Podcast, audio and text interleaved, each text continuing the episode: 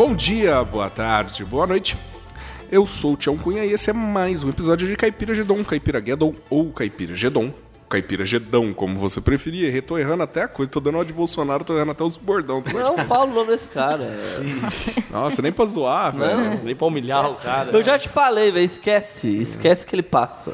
Ó, você não é o Neymar, mas eu posso te dar umas porradas, viu, filho? ah, humor.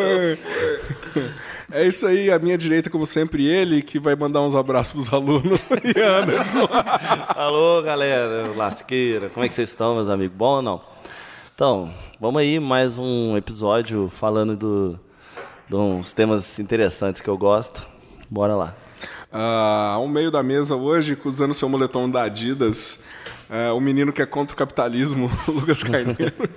Salve, galera. Beleza? Vamos prosear um pouquinho hoje, né? Estamos aqui com um tema interessante. Uma convidada especialíssima, vamos lá. Opa, isso aí. Ele, como sempre, com o seu boné da Verbum Cervesia, que já foi consagrado em mais de 20 mil obras de alunos de menos de 8 anos de idade. Bruno Tupete. Isso aí, pessoal. Vamos aí prosear mais um pouquinho, falar umas besteiras. A história caipira é a essência de inúmeras biografias. Ô, louco, hein? Ó. Essa é sua ou não? Não. Ó, a gente tem que fazer, cara. É uma adaptação. Ele, é, é, mas aí, a partir do momento que ele adapta, ele pega pra ele. né, cara? É, adaptou, né, mano? Um remix. A cultura é um remix, né, cara? Imagina aqui uns dias a gente vendo em telões, tipo, em telões não, a gente vendo em, em outdoors por Barretos frases caipiras com o nome de é, Tupete, vírgula, Bruno. Caipira Gedon, episódio 21. Tupete Maule. É, ó, Tupete mal. Eu achei que você tava adaptando, porque eu falei, nossa, mano, não tem tanta frase com uma palavra caipira assim, não, é Não. possível, né? Pô, pô, mano, a graça aqui tem sete meses já, cara. O podcast inteiro no ano, só hoje ele descobriu que ele faz isso. Descobriu meu segredo. Revelei. Puta, Mr. M. Desculpa Vai. aí. Mas esse aí hoje, um convidado mais especial, um tema que todo mundo pede, todo mundo manda. eu Acho que talvez é o episódio que a gente mais recebeu um e-mail falando sobre, sobre história de Barretos, lendas e causas. Então a gente pegou e pesquisamos uma pessoa e também aliado com o fato que vocês mandaram episódios falando que mulher não participa do Caipira Gedon. Então, para quebrar paradigmas, estamos aqui com a Carla. Tudo bem, Carla? Oi, tudo bem? Opa. Fazer um salve pra mulherada, Ah, então, né, que tá favor. ouvindo. An- Antes da gente começar aí, fala um pouquinho do, do porquê você veio participar hoje aqui, qual que é a sua expertise, sua área de estudo.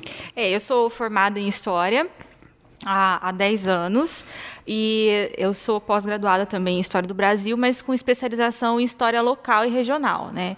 Então, eu há, há mais de 10, há 11 anos eu estudo um pouco da história da cidade, com especialização mais na República Velha, né, na transição do século XIX para o século XX, e eu sou articulista do Jornal Diário. Então, há 11 anos eu escrevo para o jornal semanalmente, escrevendo só sobre a história da cidade, que é o que eu me especializei mesmo. É isso Bons mesmo. artigos, inclusive. Olha. Obrigada, Ian. Caralho, eu- cada episódio, cada Minha mês avó- que passa. Opa, Minha fala avó só. sempre lê os artigos dela e fala assim: você leu o artigo da Carla? Ah, Mas eu- tá. Aí ela sempre fala. É, aí, aí você lê porque ela pede, né? Que bom. Eu quando leio o jornal, É. né? Eu tô na casa Olha. dela. Não, tá A certo. avó dele fala assim, por que você não é historiador igual o Carlos? Você não é historiador Tá vendo, direito. Ian? A Carla escreve no jornal, É. ó, toda Se sexta-feira. espelha nela. Ah, que bonitinho. Não desiste não, meu filho. Não, mas obrigada, obrigada. Mas é isso aí, a gente tentando melhorar a qualidade para você, ouvinte. ah. Então, como já ficou bem claro, vamos falar aí da história de Barretos, vamos focar de novo na história aí. E-mail. Olha, já que, já que pensaram aqui, eu vou, vou falar. Recebemos um e-mail mais que especial. Hoje, nosso querido super ouvinte, Kevin Ferreto, Ferreiro, eu não lembro o nome, Kevão, Ferreto. Kevão da Varsóvia, estava perante seu bairro, que agora ele voltou para Barreto, estava perante seu bairro e ele encontrou uma pessoa. Ele encontrou o querido Elvis Barretense. É, ah, mentira, era ele? Ele vídeo. encontrou o Elvis Barretense. O Elvis, que pra quem não conhece, a gente já falou aqui em vários episódios, fez uma incrível música sobre o recapeamento da cidade de Barreto. Essa daqui, ó. Vamos deixar aí pro, pro, pro nosso querido Tupete fazer a magia da edição. No planejamento das ruas dos bairros era muito mais difícil se for analisar bem. Está muito mais fácil porque as ruas asfaltadas já tem o porquê recapear em vez de ficar tampando buracos prefeitos da E o Elvis foi introduzido ao podcast. O Elvis pediu pra gente ligar pra ele pra ver um merchan aí. E com isso eu recebi esse belo e-mail dele. O Elvis, Elvis Barretense. O e-mail de Elvis Order. O cara é fã de Elvis e de New Order. né? Começa. É, um- é é um e-mail muito longo. É um e-mail muito longo, então eu vou pedir pra, pra você não segurar o fôlego enquanto eu leio o e-mail, porque senão vai dar ruim. Elvis Order, ouvi e divulga minha música. Ok. É isso aí, foi a participação do Elvis Barretense.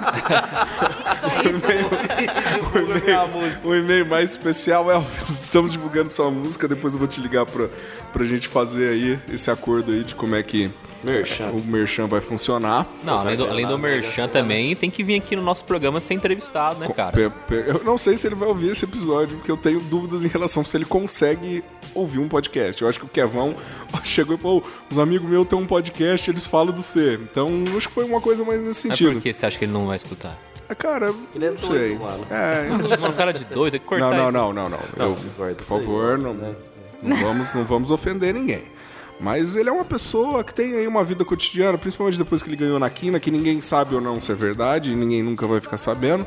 A gente não pode ficar muito contando com a boa vontade de um mega astro de Hollywood pra estender sua mão e. É, se eu tivesse ganhado na Mega Sena, eu estaria, velho. Ninguém estaria me vendo agora nesse momento. Então, é, foi o que aconteceu com ele, foi o acaso que os trouxe aqui. E. Solta a vinheta. Podcast Caipira Gedon. Caipira Gedon. Um pouco de nada para seus ouvidos fartos de tudo. Ahn, acho que vamos começar do começo, né? Vamos. Cara, vamos lá. Qual seria uh, os primeiros recordes de Barretos? O que era Barretos bem no seu começo? Da onde veio veio essa- isso que algo vivemos chamamos de cidade hoje? Pois é. Na- A, a nossa cidade oficialmente foi fundada em 1854, né? Que é a data do documento da doação das terras. Mas o povoamento começou muito antes, né? A partir de 1830, essa região aqui começa a ser habitada por entrantes mineiros que se apossam das terras, né? Seja porque ele, a, a família Barreto e a família Marques, que são as fundadoras, eles trabalham como entrantes, picadistas, vão abrindo as matas, né? Ok. E aí, como recebeu, no caso dos Barreto, como o pagamento da, desse serviço, eles recebem esse, esse pedaço de terra, que é a Fazenda Fortaleza. E junto vem a família Marques e funda a Fazenda Monte Alegre. E aí, depois da morte do Chico Barreto, ele doa é, a, família, né, no caso, pela vontade do pai, doa 62 alqueires de terra e a família Marx mais 20, 20 alqueires, 82 alqueires de terras, para se construir uma capela. Naquela época era muito comum fazer isso. Toda cidade da região aqui sempre tem alguém que doa terras para o divino, para o padroeiro, Entendi. enfim, para a igreja né, em si. E aí é construída essa capelinha em 1856, onde hoje é o Bradesco, ali na praça. Ó. É. E aí, mas era uma capelinha de Não, entendi, bem tosca, eu- bem pequenininha. Eu tô mais assim. gostando da simbologia da capelinha que fundou Barretos ter virado o Bradesco. Mas É, pois é. né? Porra, bem pensado. É. Enfim, antes ali também foi prefeitura, naquele mesmo, naquele Naquele mesmo mesmo lugar. prédio, é, é. Enfim. E aí, a partir disso, começam a ter casas ao redor, de pau a pique, de barro, né? E a cidade vai crescendo, vai ganhando aspecto de arraial. Essa cidade vai, vai tomando corpo. Só pra dar uma pausa, o que seria aspecto de arraial que você É, fala? se- seria, não, não é mais, não são mais fazendas. Tá. Entendeu? Então começa a ter um, um- como se fosse um núcleo urbano mesmo, mas Resquíciozinho urbano, né? Isso, Antes é, de mas não Você se- poder ser vila ou Isso. ser qualquer outra coisa. Entendi. É, porque imaginem vocês, tem a capelinha, ao redor vai tendo uma casa, outra casa, e aí começa, começam aquela, aquela questão de comércio. é, né? porque artesão, alguma coisa assim. Isso, exatamente. Porque antes era é, só plantio de cana-de-açúcar, Café, criação de gado, um pouquinho de café, mas muito pouco, mas tinha café, extração de madeira. Agora, a partir do momento que começa a ganhar vida o arraial, que é chamado arraial é, dos Barreto, Entendi. né? A partir de, de 1874, essa capelinha é elevada à freguesia de Jabuticabal. Isso significa que a gente passa a, a- a- a pertencer na, a igreja pertencia a Jabuticabal. Entendi. E aí ganha um padre que chega em 1877, que é o padre da cachorra, que o Tupete falou no outro episódio. Ah, foi o primeiro padre da Foi o cidade? primeiro padre, é o Henrique Sassi, né? Olha que. Padre Sassi, que fica só três anos aqui, depois volta para a Itália. Mas só, só então, aproveitando já. Isso, pode um, falar. parênteses.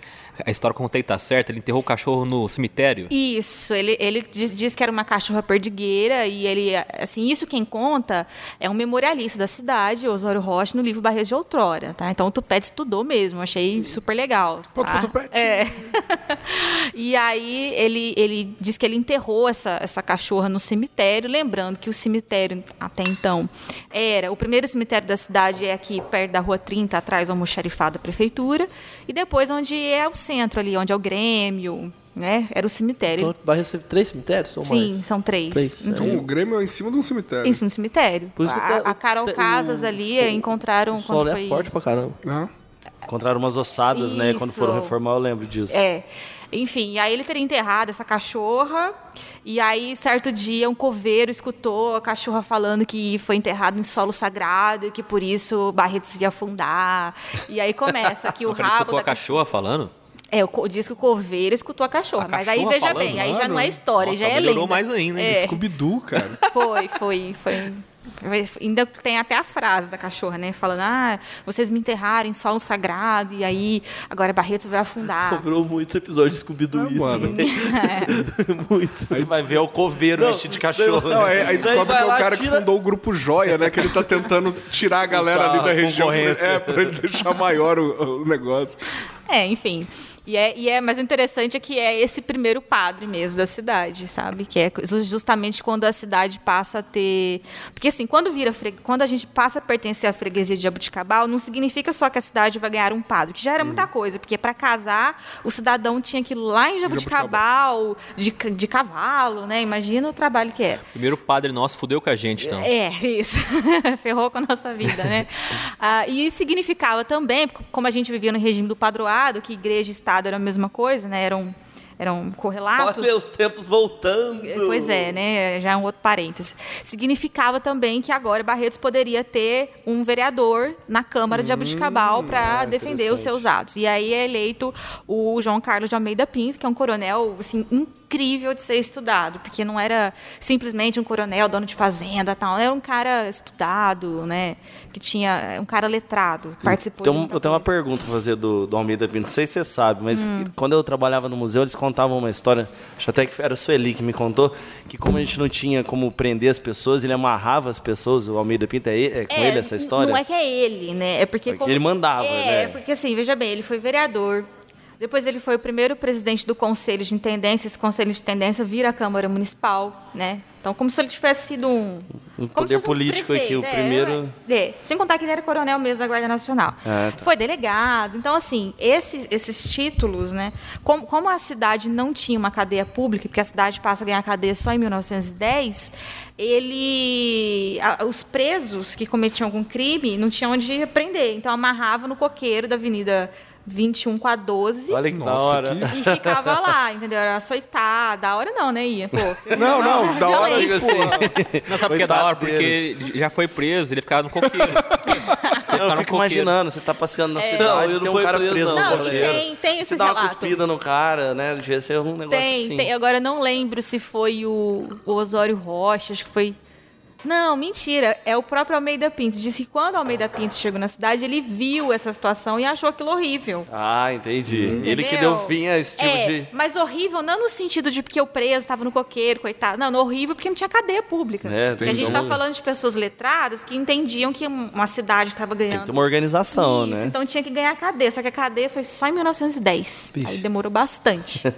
e aí depois, nesse, assim, é válido lembrar também que nessa época a gente está falando de 1870, 1880 existia escravidão ainda no país e a nossa cidade passou por esse período. né? Então assim, um, um almanaque, eh, uma fonte histórica interessante, um almanaque publicado pela província de São Paulo em 1875 mostra que Barretos tinha quase duas mil pessoas livres e 150 escravizados. Uau. É, então, assim, era um número para uma cidade que estava começando a ganhar aspecto de um arraial que estava começando a ganhar aspecto, Aspecto de de cidade. era um número interessante. E falar Mas nisso. interessante no sentido de que tinha muito escravo. Muito escravo. É, era Tá. uma proporção já grande, assim, assim.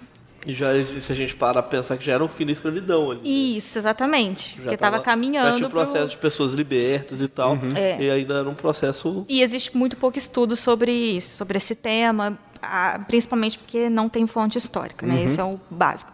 Mas aí a, a gente só vira município mesmo em 1885 e em 1890 é instalada a comarca. Aí a gente tem juiz de direito, aí a coisa começa a ficar mais... Entendi. Né? 1892, o Conselho de Intendência vira a Câmara Municipal e aí ele- são eleitos quatro, acho que quatro ou seis vereadores e entre eles é eleito juiz de, de paz e o primeiro intendente municipal, que é o que a gente chama de prefeito. Ah, tá. Tira uma dúvida pra mim. Então, acredito que já que todo esse processo está acontecendo, significa que mais pessoas estão interessadas em mudar para Barretos Isso, durante esse perfeito. período. É. Eh, O que atrai essas pessoas para Barretos? Excelente pergunta. Ah, exi- existiram assim várias eh, várias tentativas de se explicar isso. né? A primeira tentativa interessante foi o mito da fundação da cidade. né? Um jornalista que por acaso é meu patrono na Academia Barretense de Cultura, o Jerônimo Barcelos, em 1940 ele escreve no jornal O Estado de São Paulo uma crônica falando que em 1870 Barretos passou por uma geada e depois o fogo bravo, né? Houve uma queimada, queimou tudo.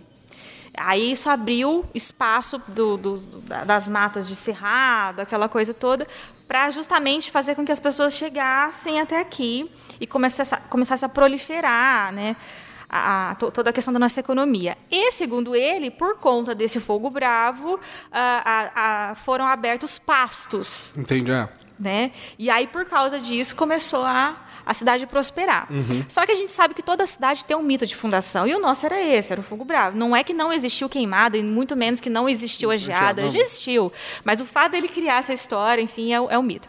Porém, o que, o que historicamente, inclusive até foi tratado no, no, no tema de doutorado de um de um historiador muito bom, que é Humberto Perinelli Neto, que foi o meu orientador também, é que é a questão da pecuária Tá. tá? É a pecuária. É, em 1857, 56, a gente já tinha é, aqui em Ibitu é, é, pecuaristas famosos, famosos assim, no sentido, no sentido de que tinha muita Bem-sucedidos criação é, de O gado. Barreto sempre foi a rota, né? A- Isso, é justamente por causa da nossa posição geográfica, né? A cidade ela fica entre a- os, os os criadores de gado, que é o Triângulo Mineiro, Goiás, Mato Grosso, e o mercado consumidor, que seria Oeste Paulista, São Paulo e Rio de Janeiro. Então, a- os, os criadores mandavam o gado para cá, aqui tinha pasto, o, o- nós éramos pontos né? de invernada, isso. Engordava o gado e aí depois Terminava. era revendido. É. Então, assim, por conta da pecuária que a coisa começou a melhorar. Inclusive, os dados históricos mostram que a partir do final do século XIX mesmo, 1889, a gente já era uma cidade considerada muito importante, a ponto de, em 1903, a Companhia é, de, de- de Vias Férreas Paulista, que depois é a a Fepasa. FEPASA, isso, é, constrói aqui no, no Rio Grande o porto João Gonçalves, que depois vira Porto Antônio Prado, que tinha um vapor para transportar boiada e pessoas. Uhum. Né? O transporte do sal, que era muito importante, porque a carne era. Era Salgada. era Era salgado, salgado porque não tinha poder- refrigeração. Isso. E aí, com esse desenvolvimento, não só da, da- da criação de gado, mas de todo o comércio envolto ao gado. Porque quando você tem essa, essa economia pecuária importante, começa a surgir os negociantes do gado, Uhum. os comerciantes, e começam a ter, por exemplo. Pequenos abatedouros ali na. e os matadores municipais, o primeiro da cidade é de 1896 e era Curtume também municipal. também, né? Isso, curtume, charqueada. E também, assim, às vezes tinha uma venda que vendia couro, tu- tudo que era ligado Uhum. ao, ao A gado. cutelaria. É, gira a Isso. economia, né? A Exato. economia, ela Aumenta o número de, de pessoas em trânsito, consequentemente acaba tendo que ter estadia para essas pessoas, acaba tendo que ter alimentação e por aí vai. O mercado vai, vai tendo que ser abastecido. Né? E isso fez com que nós, em 1913, fôssemos a cidade escolhida para ter o primeiro frigorífico do Brasil. Hum, que é o frigorífico que é o frigorífico que em 1924 foi Ah, comprado não pelos era ângulo, ingleses. né? e Ah, não, não era é, era não. Companhia Frigorífica e Pastoril. Era do Entendi. cara da, do negócio de, de, terra, de ferro também, de linha de É, ferro, né? o conselheiro Antônio Prado, Antônio Prado. que foi prefeito de São Paulo e foi presidente da Companhia de Vias Férreas, que eu ia estar lembrando aqui. Foi ele o responsável por, por entender que Barretos era a cidade que Melhor merecia, lugar ter, né? é, que já tinha o aspecto de, de, de, de- de mercado, de, de consumidores, já tinha o negócio do gado muito bem sucedido. E aí falou, não, é Barretos que, que merece receber essa tecnologia. Era prefeito Silvestre de Lima, que é um coronel muito, muito interessante. Tem umas também histórias interessantes, é, né? demais da conta. Em 1909, nós ganhamos a nossa ferrovia, né? Porque nós éramos fim de linha, né? Primeiro era bebedouro, aí depois veio para Barretos. Isso também foi um fator importante de- do frigorífico chegar aqui, porque já tinha ferrovia. E aí, em 1913, nós fomos esse a cidade escolhida. Então, a pecuária é realmente o que você falou, é o que chama É o que chama as pessoas para mudarem para Barretos. isso, seja migrantes, Minas Gerais, Goiás, Bahia, vem gente tudo quanto é canto do Brasil, e imigrante. Uhum. Imigrante, primeiro a gente tem, por exemplo, em 1895, final do século XIX, nós já tínhamos aqui na cidade a sociedade é, italiana, União e é, Unione Fraterlanza, é que eu falo muito bem italiano, queria Ah, não, ficar eu- né, desgastando. Eu achei que eu tava na Itália agora. Então, pois ia- é, né? Eu ia até pedir um, um Prego. de pizza. É, pois é. enfim. Que- E aí, em 1895, a gente já tem essa sociedade italiana. Mas, claro, nós recebemos uma maior quantidade de imigrantes a partir do frigorífico como mão de obra, mesmo operária, Hum. para trabalhar. Quando tem aquele. São lituanos que vêm aqui, Isso. eles são antes da- dos, frigo- dos, dos ingleses comprar ou são depois? Eles, olha, quem estudou isso foi a Célia Ela Aiello, sei- saudosa nossa Célia saudosa, né, BH? BH a gente estudou junto na faculdade. A gente fez faculdade. Só que a gente tem um exemplo de uma pessoa que foi pra frente e a outra que, Não, não fala assim dele, não. e a Ele outra é que hoje em dia tem que fazer podcasts Justamente. pra não chorar no banho, né? Justamente. Não, não é nada. A gente fazia trabalho, né? O BH sempre foi um cara que estudou bastante. Ah, não. Eu estudei com ele muito tempo da minha vida e eu sei Na que não. faculdade, sim. Ah, não, também não. Era assim. Ah, né? era. História, o cara gosta de história, ele se dedicava, acredito. É, sim, é verdade. E a, e a Conta Célia muita Aiello- história esse menino. É. E a Célia Aiello foi nossa professora, né, BH? Sim. E ela falava muito dessa tese de mestrado que ela fez sobre a greve dos lituanos. Então, assim, a, a partir de 1931, que é quando tem a greve, eu sei que tinha um contingente grande. Entendi. Porém, eu estudei a Santa Casa. Eu, quando a Santa Casa fez Eu 90 lembro quando anos, você fez, quando isso, você eu estudei, fiz um trabalho lá. E aí eu peguei o livro de pacientes da Santa Casa e já tinha muito paciente internado lituano. Então Lituano. eu acredito que antes do, da Já compra dos alguns. ingleses já tinha alguns sim. Então, nós tínhamos muito lituanos, romenos, né? Esse leste, Leste europeu. europeu, Leste europeu. ali era uma região difícil na- Horrível, né? no pós-guerra, né? E aí é, eu acho que isso Eles facilitou nunca acho muito. que tiveram um, um não pós-guerra, né? Esse pessoal dessa região aí. Do, Sempre pós-guerra É, sempre pós-guerra. Pois é, e parece que não acaba. É. né? E eu fico me perguntando, porque aqui na cidade atualmente a gente não ouve falar, Não né? tem, dos né? descendentes, Descendência de dos lituano. lituanos. E não tem nem, tipo, uma... É, assim, a gente vê, por exemplo, em Cu- em Curitiba, tem o, o parque do polonês lá, que ela fala que a... a, a- os imigrantes, é, os imigrantes poloneses ali tem, tem, têm parque, a- tem influência na culinária local. Aqui em Barretos a gente vê muito pouco Muito dos, pouco. Não... dos lituanos, né, realmente. Então, porque assim, existe um grupo de, do, no Facebook, por exemplo, dos moradores do frigorífico. Mas é gente que tem memória ainda. Então, por exemplo, é gente que viveu ali nos anos 50, 60, que é uma outra fase. Agora, os lituanos, é nos 20, 30. Era o comecinho do E frigorífico, depois, né? Mas e alguns ficaram, né? Sim. Então aí até moram em Barretos até hoje, tem as É. suas famílias. Mas tem muitos que depois talvez saíram daqui por outros Isso. motivos e não E, por- criou essas raízes. e a né? gente não tem essa oralidade para saber, entendeu? Onde Muito que, tempo, né? É, se fosse gente viva, é, seria mais fácil, mas é gente que tá.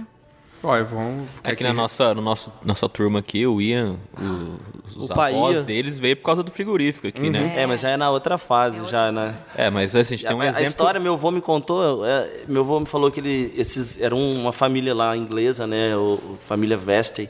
Aí eles tinham já frigoríficos Isso. e eles queriam comprar um no Brasil os dois irmãos vêm junto e eles se separam e eles vão procurar no Brasil, né? Tinha uma notícia que tinha um outro lá mais pro norte, nordeste, lá. no sul, né? Caxias. No sul, não sei, enfim. E aí um desses irmãos chega aqui, acha esse, liga pro outro e fala. E, e eles compram o frigorífico. É, olha e aí loucura. começa uma outra fase também, Sim, né? Porque é. a partir do momento que os ingleses adquirem o frigorífico, quem que se ferra? os, os criadores nacionais, entendeu? Se ferra no seguinte sentido, porque diz que quando os ingleses começaram a comprar, Eles traziam carne de fora, é isso? é, não, eles, eles começaram a comprar também as fazendas. Ah, sim, é. Entendeu? O o próprio negócio do gado Tudo, passou pra. Uhum. pra- como monopólio deles. E aí os criadores daqui, os invernistas e criadores. Foram perdendo espaço. Isso, exatamente. Aí o que, que aconteceu? Em 1931, eles criam a União dos Fazendeiros Pecuaristas do Vale do Rio Grande. Que hoje é o Sindicato Rural Vale do Rio Grande, ali do lado do Bradesco, onde foi a primeira capela. e aí essa, essa- esse sindicato é, passa a ser muito unido nesse sentido de, de, de, de tentar negociar melhor o preço do gado, né? Toda essa, Tentar fazer o que o sindicato faz, né? Exatamente, por causa, mas um sindicato patronal, né? Interessante Ah. isso.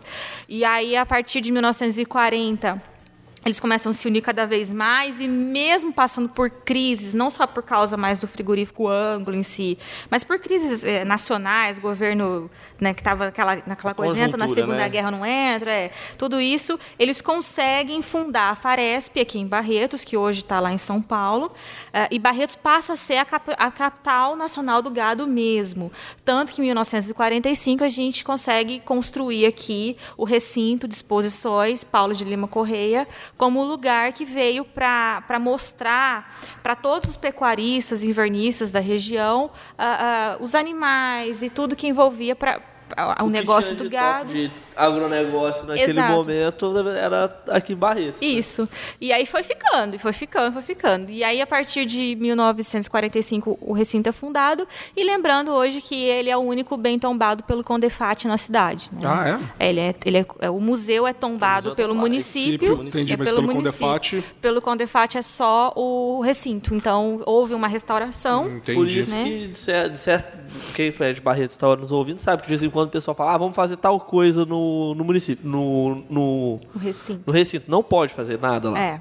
Tem que ficar daquele jeito, pode se arrumar alguma coisa ou outra de estrutura. Não, pode preservar, não preservar pode a estrutura, É. mas não pode ficar inventando muita É, coisa não, que eu acho que é certo. Falaram uma vez que ia construir, eu não lembro se era o Sesc. O SESI. Ou se era o próprio O Sesc. próprio Não, acho que era o Sesc. Sesc. Que era, um- era o Eu ouvi Sesc. falar que era, o- eles iam fazer um, tipo um Sesc lá. é. Atrás do Eu cheguei recinto. a ouvir só que, essa história. Isso, só que o que o Condefat entende? Que o recinto ele não é um, um patrimônio só histórico. Ele é um patrimônio ambiental e paisagístico. Então, se você constrói um prédio gigantesco ali, Você você, estraga. altera a- toda a estrutura dele. Então, também foi negado pelo Condefat.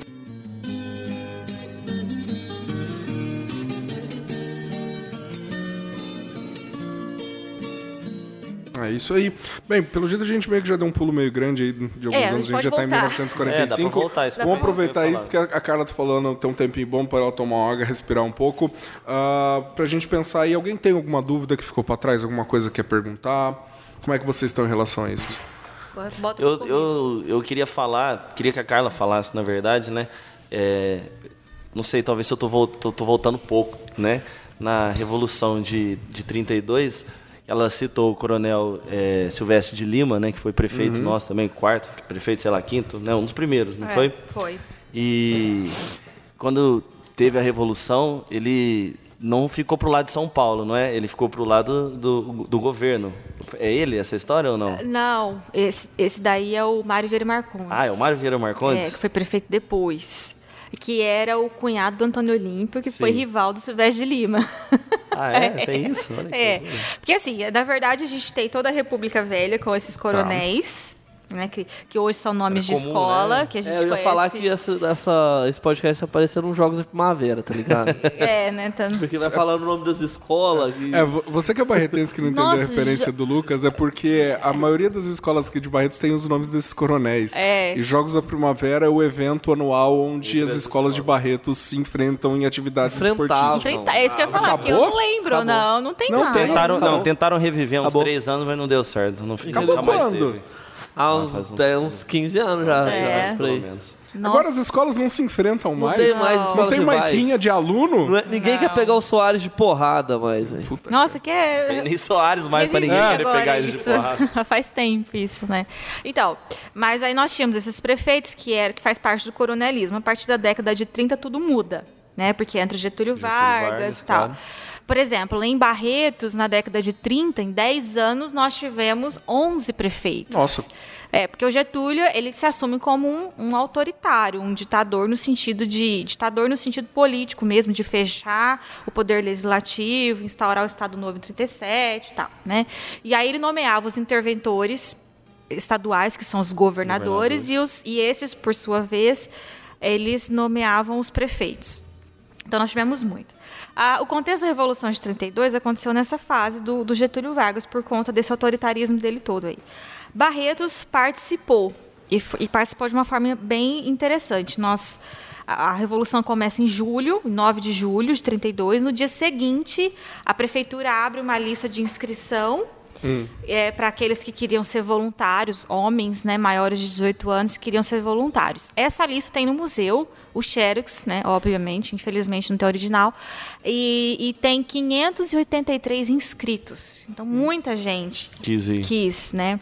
Inclusive tem aquelas histórias de gente que era menor de idade e fingia que não era. Lembro, lembro disso no É, museu. por, por aventura. Uma loucura, na minha opinião, né? Porque Antigamente a galera era mais, mais hombre, né? Nossa, Iria participar da demais, guerra, que- assim. Hoje em dia tá todo mundo embaixo da mesa com medo. É, eu 10 imagino. É só inscrições. perguntar aqui na mesa quem que fez tiro de guerra, ué. Ninguém. Ah, Pois- tiro de guerra, ficar jogando laranja nos outros na rua lá. Ninguém aqui fez, não, só eu. Pedindo agasalho no Natal, no, no inverno. Ah, sei lá, eu, se fosse meu filho, eu ia bater nele. Se ele quisesse ir pra lá, eu não ia deixar, não. aí, então, aí com- com- eles se inscrevem, mas não são todos que participam.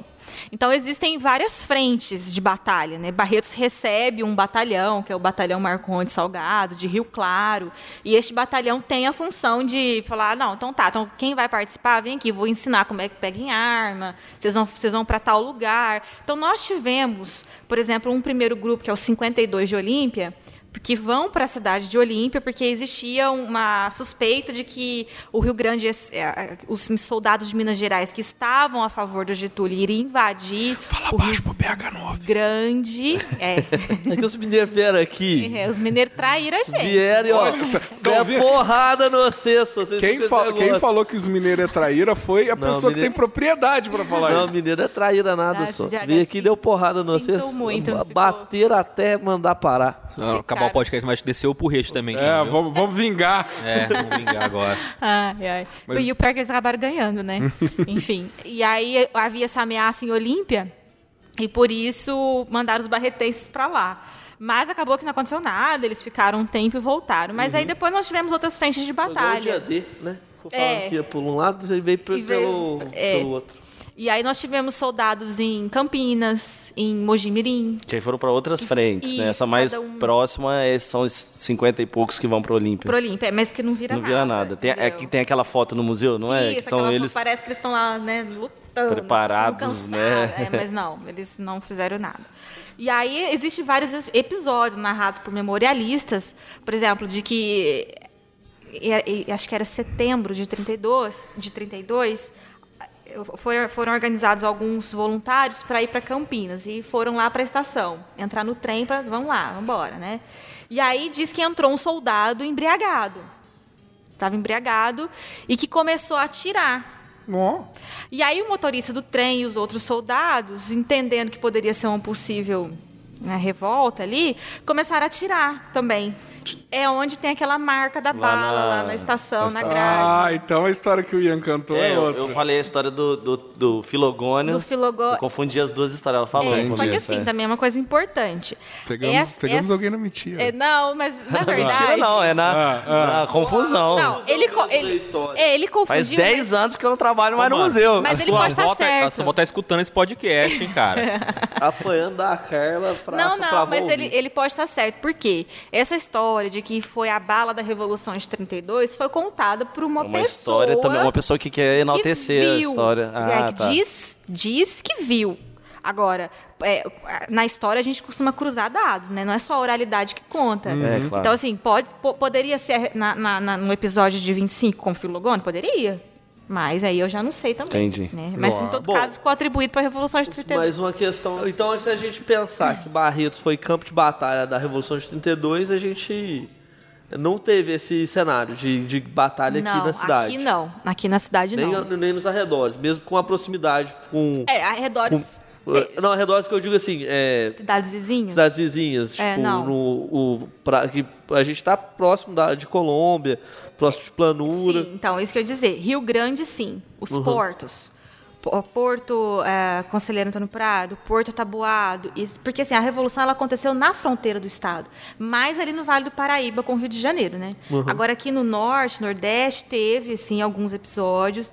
Tem o episódio lá do, do João Batista da Rocha, que foi prefeito depois, de que ele na- atravessou o Rio Essa Grande história é muito louca, né? Essa história é muito louca. É. Cê- é, não sei se é verdade, é verdade ou não? Não, é verdade. Que ele, ele, ele Verdade. pegou, ele entrou num trem também, não é? Ficou no, no- passou num trem, depois Sim, veio. no final. É, porque di- diz que foi mais, mais ou menos assim, também não vou lembrar exatamente como é que foi, mas ele participava de, de, de um grupo que estava no, no Rio Grande. Deve ser Porto, acho que era o Porto Taboado que ele estava, ou Maricota, um dos dois portos.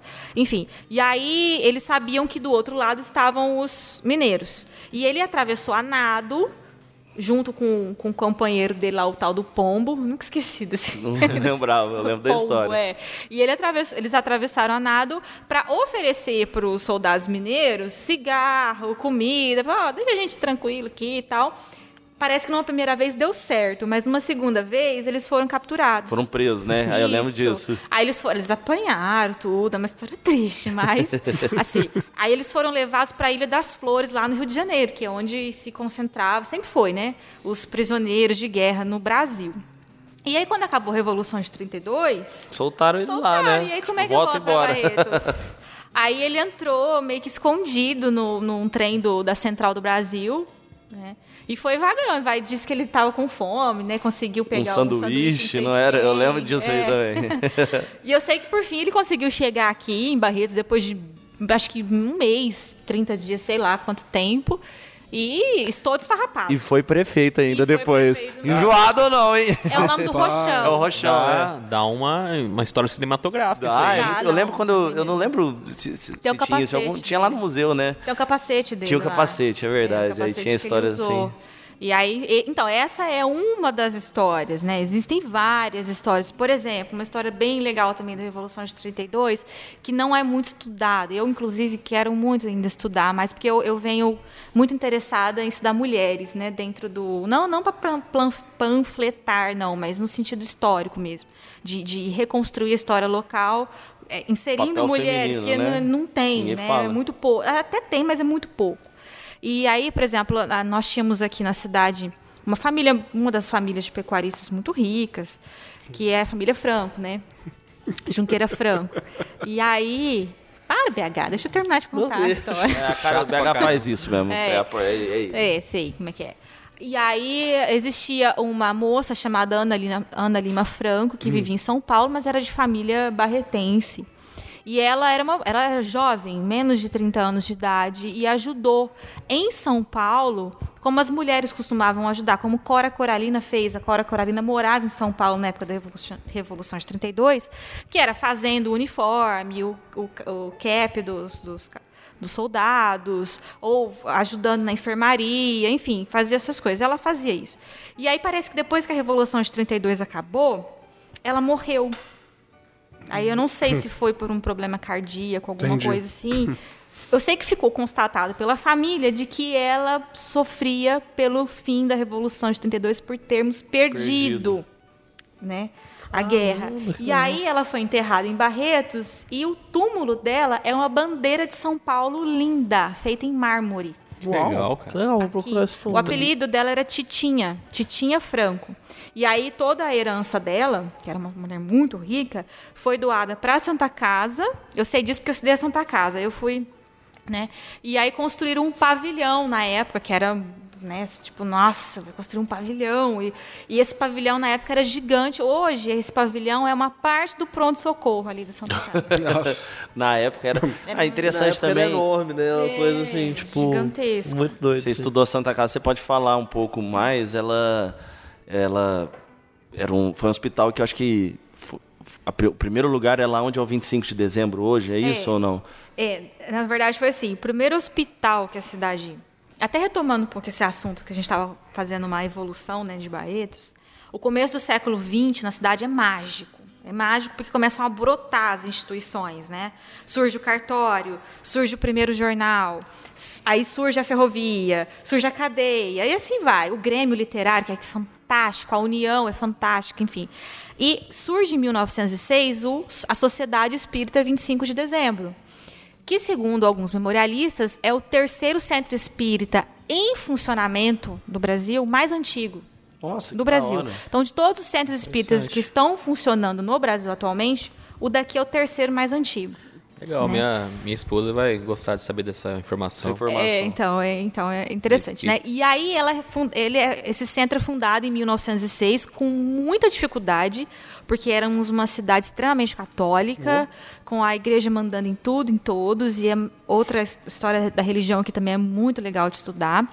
Enfim, aí fundou. Em 1912 é fundada dentro da Sociedade Espírita a Casa de Caridade, que era um hospital um hospital pequeno, mas que recebia médicos, médicos formados, porque nós éramos então uma cidade que atraía profissionais liberais. Nós começamos a ter advogados, médicos, professores, né, enfim, um monte de profissão, jornalistas, e tal. É nessa época, mais ou menos, que, custo, que Barretos, quem é de fora talvez não saiba, mas aqui tem muita loja maçônica. Ah, sim, perfeito. E esses profissionais liberais, que, que assim, que tem, tem algum, algum relacionamento com a... Tudo, né? tudo a ver. E a a primeira loja maçônica de Barretos é a Fraternidade Paulista, que está na 22 até hoje, né? Inclusive era lá mesmo.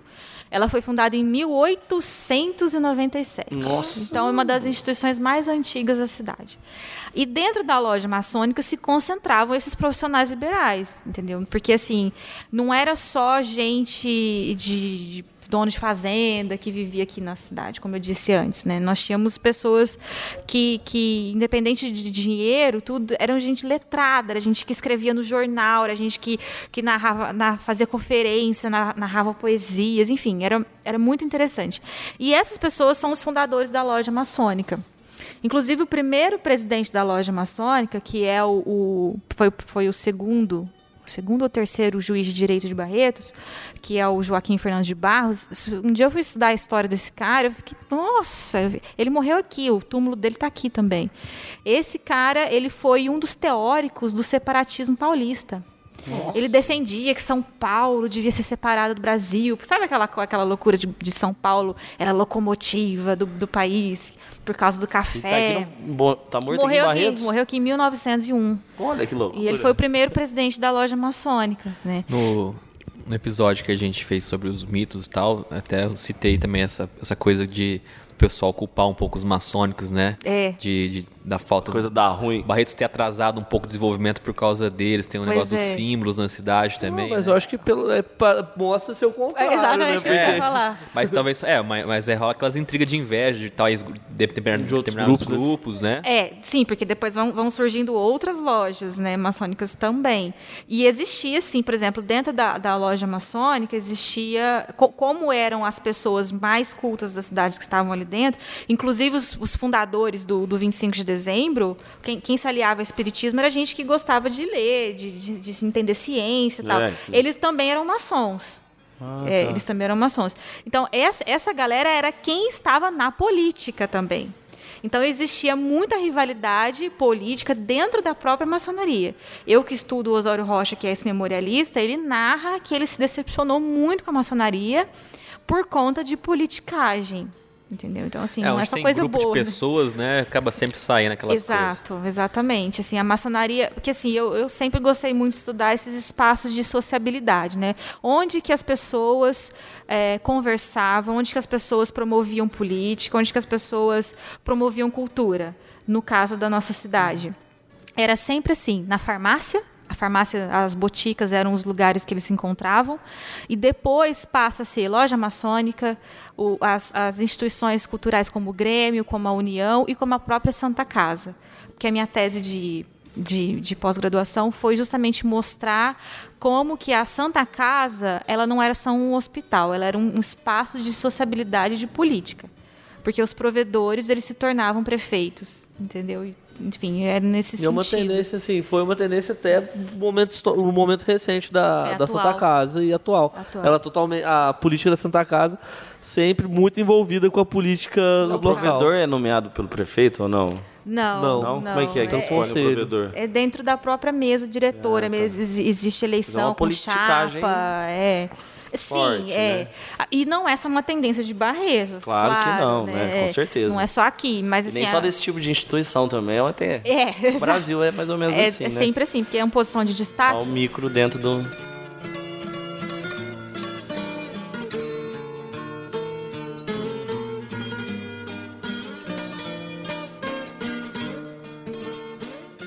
Ô, Carlos, e nesse você tá falando do centro de sociabilidade aí, né? De socialização da cidade. E os botecos da época também eram Ah, importantes? também. Mas, Tinham essa. Então, é bem lembrado. Prostíbulos, né? É, isso. Aí Era no centro os prostíbulos, né, Carla? Então, tinha, tinha uma época que sim, tinha uma época que não. É, essa pergunta sua me lembrou é, uma outra coisa interessante. Quem ia em boteca, igual você falou, geralmente eram as, as camadas mais baixas da sociedade, né? E esse, esse tipo de lugar ficava numa outra região da cidade. Porque quando a cidade começou a crescer, existia só o centro, que é o que a gente conhece hoje, na igreja e tal, tal, tal, e o outro bairro chamado Outro Mundo. Tinha esse nome, que é hoje o bairro Fortaleza ali. Primeiro que dividia esse, o centro do outro mundo era o córrego, Aleixo. E depois passou a ser a estação mesmo, né? Uma marca arqui- arquitetônica. Então, da estação para trás era o outro mundo, era onde vivia Onde quem? Chega no Nogueira ali. Isso, era operário, é, peão de boiadeiro, as meretrizes, né? Porque ali era o, o lugar onde foi a primeira zona que fala, né? Depois tinha assim cabaré no centro da cidade e muito porteira, tempo depois vai é, é, aí vocês que entendem mais desse A Fazenda Não, Porteira é brincando. antiga, né? É- A Fazenda Porteira, quem estudou história conhece. Tem uma, Citando nomes. Eu já ouvi uma história aí, não sei se é verdadeira, que o Getúlio Vargas passou por um desses cabarés que tinha aqui em Barretos. Então, é, o, o Getúlio veio a Barretos, né, naquela, naquele período eleitoral. Mais de uma deles, vez, ou não? Em 38 e depois em 51 na campanha dele. Eu lembro de uma foto Mas muito quem- boa no museu que ele tá fumando um charutão assim, Foi. você lembra ele está em cima do sindicato rural. É, isso mesmo, É. um monte de gente em volta. Isso, mas que esse, isso que você falou, quem a história fala é o Ademar de Barros, que era o governador de São Paulo. E isso está escrito no livro do Beni, né? O livro do Beni era. que Você já viu o livro do Beni? Eu que era foi um travesti que viveu nessa época, assim, e ele escreveu as memórias dele sobre esse, Meu pai que conta esse desse período livro. da zona. Mas, inclusive, o Beni viveu numa outra época. Essa época que eu tô falando é lá no começo Mais antigo, mesmo, né? em que tinha. Barros. É, que esse- essa, essa região do outro mundo, ela tinha casas, inclusive era o lugar da Igreja do Rosário. Que era do- dos negros, né? Isso, a Igreja do Rosário tem um papel importantíssimo na história da cidade, porque a catedral, a nossa catedral bonita, como a gente está vendo hoje, ela começou a ser construída em 1893. Antes era tinha aquela capelinha que eu falei, depois teve uma segunda capela menor, onde é atual, e depois é essa que a gente conhece hoje, grandiosa, que foi construída em etapas. Mas essa igreja central, ela era o local de sociabilidade e religiosidade da elite. Né? Agora, onde que onde professava os, os escravizados, ex-escravos, peão, tal, tal, tal? Na Igreja do Rosário. Rosário. Ela surgiu como uma, uma capela pequena, muito pequena. Acredita-se, há quem duvide, mas eu sou da, da, da opinião que realmente ela, ela ficava onde hoje é a estação. Né? Depois foi derrubada em 1909 para construir a estação. E depois passou uma outra capelinha ali onde é atual. E depois, em 1946, inaugurou a que é hoje. Então foram três, entendeu? Enfim, e ali naquela, naquela igrejinha do, do Rosário, que é onde professava a fé dos, dos mais pobres, é, existiam procissões e congadas. Então, a congada, que é uma tradição africana, Mas é, é, é- é misturado, né? A congada Sim. Com a simbologia né? católica, né? Sim, exatamente. É, um- é um jeito que os africanos tiveram de. Contar a igreja, a, a fazer, fa- pro- pro- profetizar a fé cristã. né? Isso, de meio que misturar o que eles entendiam com que aquilo que foi imposto. Né? E aí ficou a Igreja do Rosário, inclusive, por exemplo, o Jornal Sertanejo, que é o primeiro jornal da cidade de 1909, tem os anúncios de procissões, congadas que iam acontecer ali. Então é um indício de que realmente era o lugar é, da- da, da população menos abastada da cidade. O outro mundo. É um nome bonito, né? Pejorativo, É, né? Demais. É bem. Onde ele tá? Tá lá no outro mundo. Vixe, a mãe já punha a mão na cabeça e falava: Meu filho, o que, que você foi É. fazer lá? É igual ir nos prédios hoje em dia, sabe? É. Bem ao pé da letra, né? É, muito literal. E, e, assim, é, no jornal sertanejo, que eu, eu que é que para mim é a fonte histórica mais importante que tem, porque pensem bem, a gente está em 2019, o jornal é de 1900. A cidade tinha 50 e poucos anos, então foi através do jornal que se escreveu a primeira história da cidade. Um, um agrimensor, um cara muito culto, muito, muito, muito, começou a pesquisar sobre a história da cidade e começou a escrever ali naquele jornalzinho. Ele é um jornal pequeno, né? E aí nesse jornal existem notinhas sobre o que acontecia no outro mundo. Então, por exemplo, tem notas de falando de agressões às prostitutas e, e elas eram mencionadas no jornal como as horizontais. As horizontais. A horizontal, fulana de tal, levou uma facada de um Horizontal. coronel conhecido. Entendeu? Não fala o nome. Um coronel conhecido que frequentou ali, tal, tal, tal. Tava na horizontal com ela. Se é. horizontalizou com Se ela, não deu certo. Então, e, e são assim fontes históricas interessantes para se estudar essa questão da prostituição, que já foi estudada. Existem teses de mestrados é, sobre, sobre a, a zona do Meretrício. Barretos. É sim. Uau. É porque também assim a, é, O existe. Merenda gosta desse o, o assunto, Merenda foi né? que escreveu o TCC, né? É. Mas já existia na Unesp nos anos 90, eu acho que a Adriana escreveu sobre isso, em mestrado mesmo, sabe? Porque a gente é uma, é uma situação da condição feminina na cidade, né? E também existiam as, as prostitutas que eram mais, é, digamos, De alta classe. isso, É, francesas. Barretos, Rio Preto e Bauru era, era chamadas de as vaginas do Brasil, assim, né? Era, Misericórdia. era as, as cidades que mais tinha, assim, prostíbulos de luxo, assim, né? Que vinham presidentes, Isso. né? isso. Só que daí ela falou pra mim uma coisa que eu achei muito interessante, que em Barretos a gente meio que escondeu essas coisas embaixo do, do tapete, né? Meio que com uma vergonha. Lá em Bauru, por exemplo, fizeram até uma parte do museu mostrando essa coisa toda. Eles expôs pra população o que aconteceu de verdade. Sim, e sim. aqui em Barretos fizeram uma coisa meio que de esconder, né? Essa, É, essa, essa, um essa face. conservadorismo, né, que, que, no- que nos é peculiar, eu diria. Mas que é interessante. A, a história da cidade, ela precisa. É assim, uma militância minha até. Eu, eu, eu uso o memorialismo, que são esses livros mais conservadores, como fontes, não como verdades absolutas. E, a- e eu sempre tento pegar isso e transformar numa história científica, né? através de teorias, métodos e tal. E esse tipo de coisa que você falou deve, deve caminhar junto. Então, por exemplo, um museu abrir espaços para esse tipo de tema, se bem que já tem aberto, né, com o tempo, assim, o museu, ele foi fundado nos anos, esse ano fez 40 anos, né, como instituição museológica, né? Agora o prédio tem 112 anos. Uau. É. E aí, o museu, se você pegar o museu dos anos 70, era um museu muito mais. O tema muito mais conservador. Mas eu concordo também que, as que as coisas têm que. Os grupos sociais, né, a verdade precisa ser mais mostrada.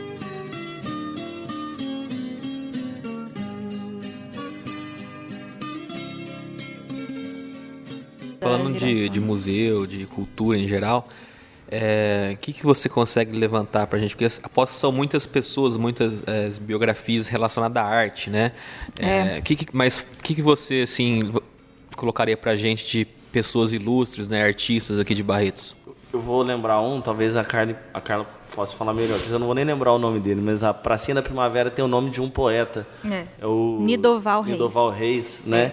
E ele foi um poeta assim, ele é de Bauru, inclusive, eu acho. Não, né? ele é daqui, mas viveu em Viveu Bauru. É, E ele tem um, um poema que é num, num cemitério em Coimbra. Coimbra, em Portugal. Em Portugal venceu uns prêmios de concurso de poesia e tal. Tinha uma salinha para ele no museu É. também, umas coisas interessantes. esse que ele está falando, o Nidoval Reis, Ele nasceu em Laranjeiras, né? Então, assim, ele é daqui, da, de Barretos, mas se tornou um nome muito importante na poesia nacional. A ponto de ter esse poema dele sobre a morte lá no cemitério de Coimbra. E tem um livro agora, já foi lançado sobre a biografia dele, que é, um- bem grande, porque é um. E lá no museu tem essa salinha dedicada a ele.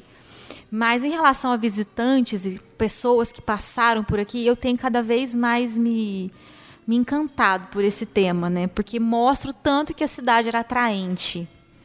Ah, por exemplo, é, você, você falou arte, mas eu vou entender como cultura, no Cultura sentido de geral, todas é. as linguagens, assim, né? Vou tentar fazer um. lembrar aqui, né? Minha memória não é lá aquelas coisas, mas vamos lá. A Xuxa.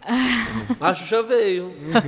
A Sandy Xuxa-. Eu fui na Xuxa, eu lembro. Chico Buarque passou também. É, O Chico Buarque, não, acho que não, mas o Chico Anísio, sim. O Caetano, sim. O Chico Anísio, sim. Mas eu, eu já ouvi dizer que o Chico Buarque fez um Chico show Buarque, no, sim, era no no recinto. É. no folclórico, né, na- naqueles festivais folclóricos, acho que sim, acho que sim. O Caetano também veio. É.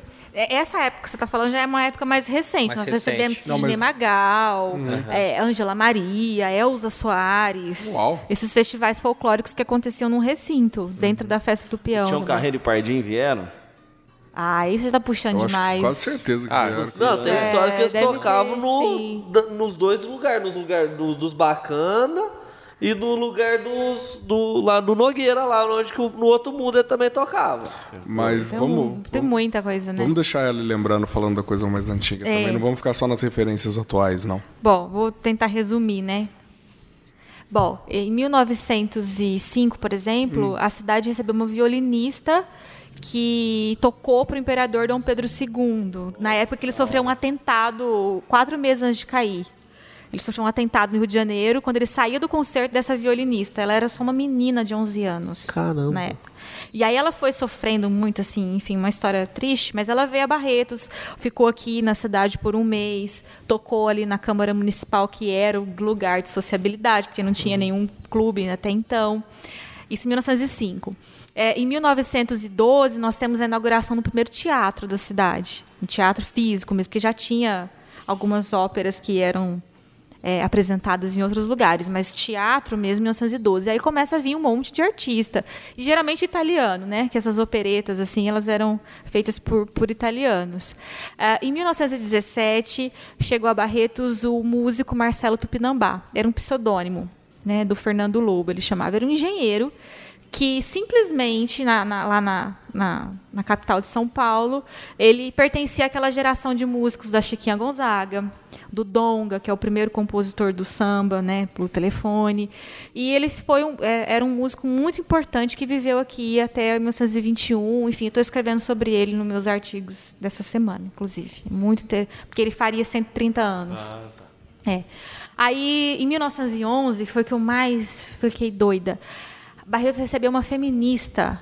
Feminista com F maiúsculo, no sentido de radical. De que Radical. nosso tinha na praça. É, chamada Belém de Sárraga.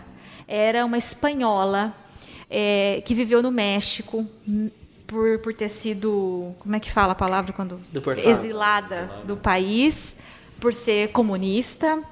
Marxista. gostando dessa Não, é uma história, sim. E viveu no México, depois teve que fugir, participou da Revolução Mexicana, aquela loucura.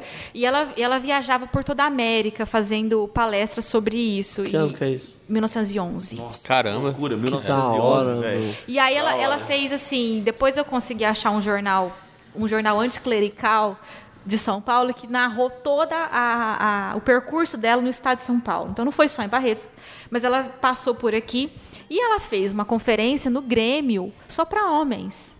E os homens que estavam ali eram homens conservadores, católicos. 1911, imagina os caras. E ela foi aplaudida. Eu não sei o que, que essa mulher conseguiu. O que ela falou, o jeito que. Na verdade, eu acho que eu sei. Porque o discurso dela, do feminismo dela, era no sentido de tornar a mulher uma cidadã aquela questão de, de ser uma cidadã republicana. E o republicanismo chamou a atenção deles. Entendi. Eu acho que foi nesse sentido. É, f- faz muito sentido porque a gente tem ali República do Café com Leite, a ascensão do movimento republicano paulista que estava ali com as elites agrárias. Então, faria muito Isso. sentido a gente ter ah, um- uma parte da elite republicana aqui em Barretos. Sim, e ela, e ela conquistou, eu acredito nesse sentido, porque ela falava muito do papel da mulher na maternidade como uma figura que vai formar futuros cidadãos. Cidadãos Uhum. conscientes. Então, que a mulher tinha que ser uma pessoa consciente. Tinha que ser uma pessoa entendeu? que tinha que ser uma so- pessoa que tinha que ter acesso a voto. Nesse sentido. Então, ela conseguiu. E ela era anticlerical pra caramba, não gostava de igreja, mas os- até os católicos ali. Até os caras. É, e eu sei disso legal. porque eu, eu, o cara que escreveu sobre a visita dela era um cara conservador e ele mesmo fala isso, entendeu? Então eu achei muito interessante. Em 1921 a gente recebe uma outra feminista, Andradina de Andrade, aqui em Barretos. Ela era gaúcha, tem também uma história linda, escreveu um livro sobre divórcio, muito ousado para a época, mas nessa época ela vivia em Ribeirão Preto aqui com a filha dela, que também era escritora. Enfim, aí já é uma outra história. Ah, a partir dos anos 1931, Barretos recebe Vila Lobos. Ó, que Vila legal. Lobos.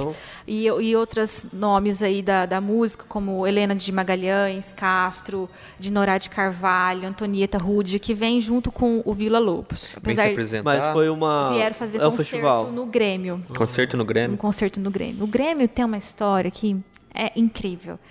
Mas, assim, dentro da sua, ar, da, da sua área, eu só queria lembrar, porque também acho que eu estou falando demais. Não, Não preocupa não, o palco é seu. É, depois você vai editando. É.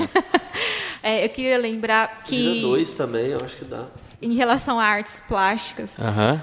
é, a nossa primeira pinacoteca foi criada por uma professora de artes do Estadão, a dona Cidinha, que ainda é viva, mora em Franca.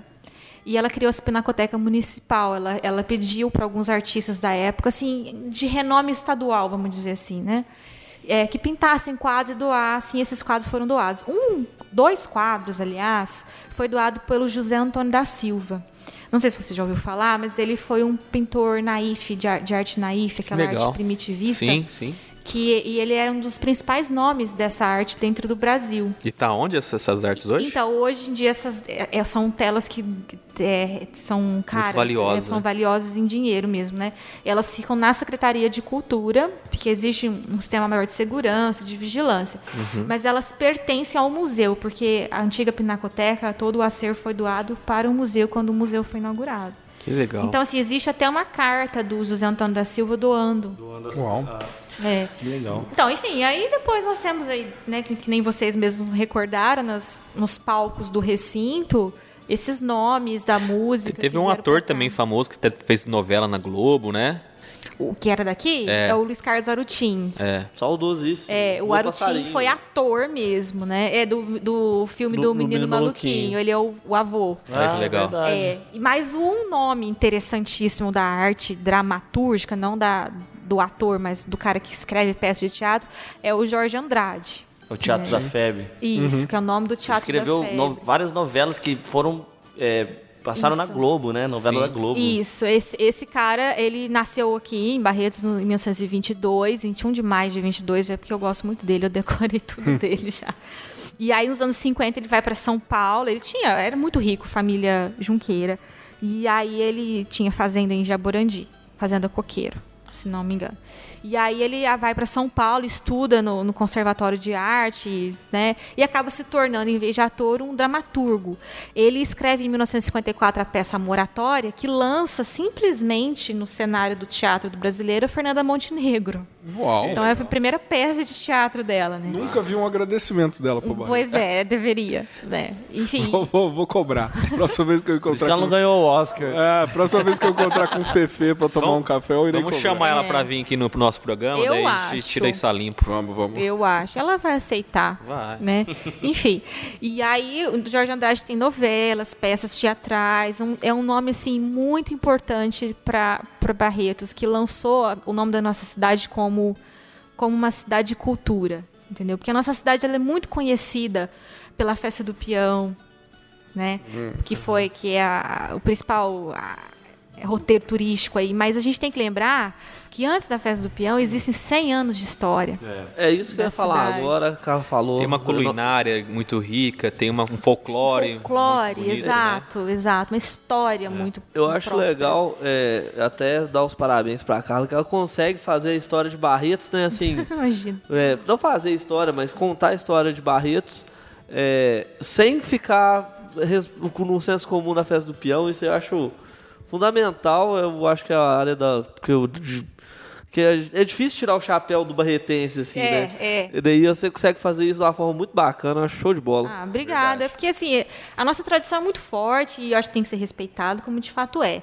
Mas, e esses nomes todos que a gente falou aqui, né? O barretense em si, ele precisa conhecer mais sobre esses nomes. Não, e a né? nossa é cultura, né? cultura mesmo. E aí, a entendeu? nossa cultura, como você falou, sempre foi ligada ao, ao, ao agronegócio, que não é agronegócio, mas é o boiadeiro antigo, o sertanejo. Isso, que é né? importante também. Que é né? importante. E também a gente não pode deixar isso aí ficar é, no- na aba da festa do peão, né? Isso, é ocultar. A- a- É o contrário. A festa do peão existe por conta dessa raiz caipira que a gente tem. Exato. Então a gente tem que honrar a origem caipira que Tanto- o Tupete tanto que- sempre fala é, tanto que a no nossa- início do podcast. Tanto que a nossa festa do peão hoje perdeu toda a identidade dela, coisa caipira mesmo, É, né? Hoje é, uma, original. hoje é uma coisa muito americanizada, né? É o country, o cowboy, Country né? mesmo não tem nada, nem isso tem, cara. Mas, é o- mas também não tem o negócio caipira nosso aqui, também não tem, né? É, a coisa é modo de viola, Não, não. né? essas festa, coisas. Vamos ser honestos, Festa do Peão virou um, um desses festivais de Festival música de música sertaneja. É, é. festival que inclui não só Tem sertanejo. em qualquer inclui lugar em São. Paulo, É, Rio de inclui Janeiro. o que né? tiver de música que tiver Tiver vendendo. rolando aí. É.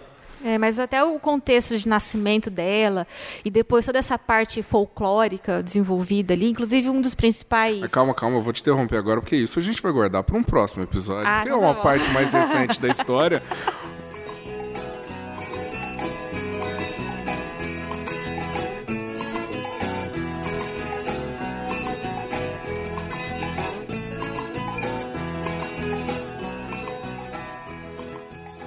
Coisas, situações curiosas, engraçadas que tiveram aqui. Alguma que vem na sua cabeça pra Ah, eu gente. vou- eu Pra vou- gente dar um tom mais bem humorado E pra terminar. fazer um jabazinho para as pessoas escutarem um podcast antigo, né? Que também podcast É. você pode fazer isso, ouvir o de Caos e Lendas. Eu lembro que eu escutei o podcast sobre lendas e caos barretenses, né? E aí você perguntou, Tião, sobre a, os OVNIs, né? Ah, opa. ETs. Ah, isso nunca aconteceu nada de ET. Mas é mais recente cidade. também, não é? Foi, em Não, então 78. vamos, vamos, vamos ficar mais pra trás. mas também, vocês também já tá. Não, mas deixa ela causa- contar. Quero, vou, Deixa quero ela contar, deixar. não, deixa ela tá contar tá do OVNI desculpa, aí. Desculpa, desculpa, desculpa. Eu, eu vou mesmo. Não, assim, só pra. Porque assim. Teve, você né? fez essa pergunta. Não, eu sei, eu né? sei, eu sei. E teve, teve sim. Em 1978, em dezembro, Hum. tinha um guarda, um vigilante lá na usina de Furnas. Que é aqui, né? Uhum. Rio Grande e tal. E porque assim, a usina de Furnas, na verdade, ela foi construída em cima da cachoeira do Maribondo, que era no começo do século XX um atrativo turístico da região né? Que atraiu muita, muita gente para cá. E aí essa, esse, esse guarda conta no jornal, isso eu li no jornal, o Diário de 1978. Aliás, 79, que, porque o escrito foi depois. O cara sofreu o que ele sofreu e depois fizeram a reportagem em 79. Bom, aí conta que ele estava lá na, na guarita dele e aí ele começou a avistar um disco que ele até achou que fosse um avião, alguma coisa parecida. E aí esse disco pousou. De dentro dele saíram algumas pessoas que pareciam com seres humanos. Eu achei que você ia falar que era meio oriental, que tava com vestimentas meio marroquinas. Não, aí ele, ele narra de que, que, ele- que eles usavam É, isso é- macacões de cor azul metálica com, um- com luva cor de rosa. Nossa. Né? O Enfim. pessoal gosta de usar umas coisas diferentes, é, né? Neon sempre é tendência, né? É, depois- é, nos anos 70 principalmente, Então. né? Acho que, sei lá. Plataforma, né? Tal. Mas faltou Latex. Mullets. E aí diz que eles tentaram falar alguma coisa pra ele, ele não entendia e ele ficou com medo, quis sair, e- mas eles seguraram ele, pegaram uma caixa, co- uma caixa pequena e colocaram do lado do ouvido dele. E aí eles começaram a conversar com ele novamente, e aí ele entendeu, como se a caixa fosse um tradutor Nossa. né? E aí eles teriam falado pra ele que eles estavam vindo aqui no planeta Terra para poder fazer umas pesquisas através dele, do guarda, mas que o organismo do guarda não estava pronto, que ele voltaria, que eles voltariam em 52 dias. E aí eles entraram dentro do disco voador E e sumiram. sumiram. Só que isso foi tão sério, foi tão sério essa, na época, que foi desenho, tem um desenho, o Diamantino, que hoje é o repórter lá da Vale TV, ele é desenhista. Tá lá no jornal o desenho, de, com, com tipo um retrato falado Ah. da cena. Simulação. É, ele fez, tem o, tem o nome dele Veio o tal. pessoal para estudar também aqui. Então, isso. Aí o que aconteceu? Veio o Organismo Internacional de Ufologia. Os aqui caras procuram, né, velho? Onde tem, os caras Stranger você- Things, velho. É, e se você digitar no Google, tem essa pesquisa, que pelo que eu entendi, não foi desvendada. Só sei que o tal guarda pediu demissão, óbvio, né? Porque falaram que ia voltar, 52 Tchau. dias. é. pediu demissão e, enfim. Mas parece que não teve um fim isso E- aí. mas- Só que foi tão sério que veio o organismo internacional Mas o que, cá. que aconteceu com o guarda 52 dias depois? Não, não sei. Eu só Cara, sei que ele pediu desse guarda, demissão. velho. Vamos. Olha, não sei. Tem um nome dele lá. Ah, não sei, acho Facebook, que é Jesus filho. Antunes. Jesus Antunes. Os 70, Não, o cara deve, ter uns ser mais velho. às vezes 70 já tá anos agora, né? Sei lá. Enfim, esse é um que eu lembro, assim. Que... Outra, outra muito boa que a gente podia voltar também é sobre o a figura religiosa que você comentou também. Ah, o Miotti. Ah, verdade. O Miotti, né? O Chico Miotti era um italiano. O Tupete falou direitinho. Ó. Foi, estudou bem, foi isso Tupete mesmo. um e uns meio, vai, porque a gente não, o tem também, certeza. pô. Ah, o Ian, não sei se vocês sabem, mas o Ian, a gente é amigo faz muito tempo.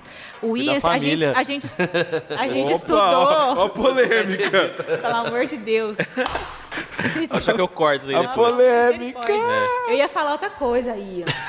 Eu e a gente estudou junto na primeira série. É verdade, a Carla tinha uma foto, é Tem uma verdade. foto que a gente dançou quadrilha junto. Foi o primeiro quadrilha da minha vida. Ah, é? Pra mim, o melhor é as pessoas negando que o Ian se, se, se tenha Essa vínculos parte com a você família corta, dele. pelo amor de Não, não, foi parente meu, não!